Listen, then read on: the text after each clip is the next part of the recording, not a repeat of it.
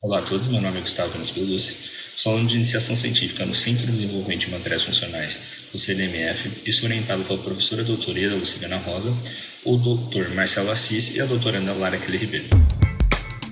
CDMF Pesquisa, um dropcast sobre as pesquisas desenvolvidas no Centro de Desenvolvimento de Materiais Funcionais, na voz dos próprios pesquisadores.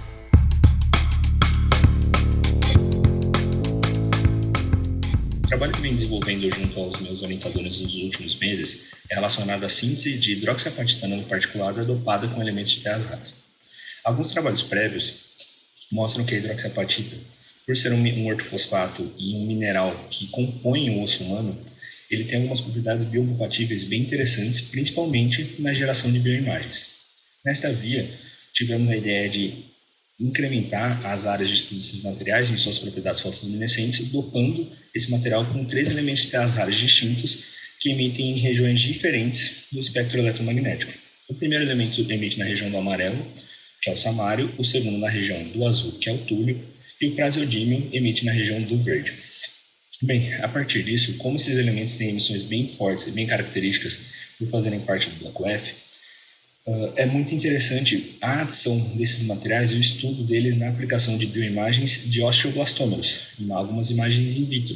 A partir disso, nós podemos analisar o quanto esse material, com esses dopantes, terá uma melhora nessa propriedade fotoluminescente, dado que alguns estudos prévios feitos no próprio centro mostram que a hidroxiapatitana particulada sem dopantes já tem uma característica forte de fotoluminescência.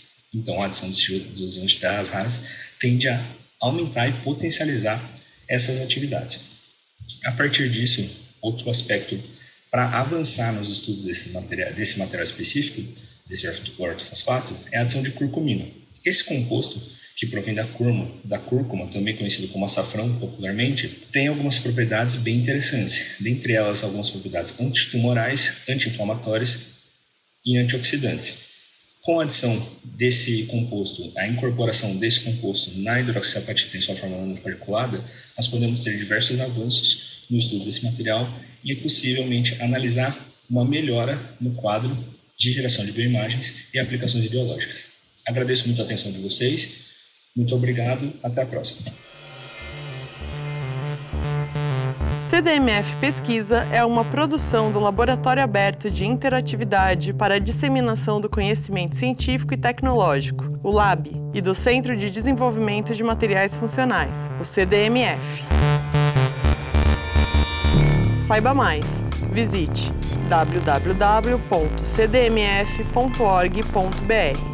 Apoio Fundação de Amparo à Pesquisa do Estado de São Paulo, FAPESP e Conselho Nacional de Desenvolvimento Científico e Tecnológico, CNPq.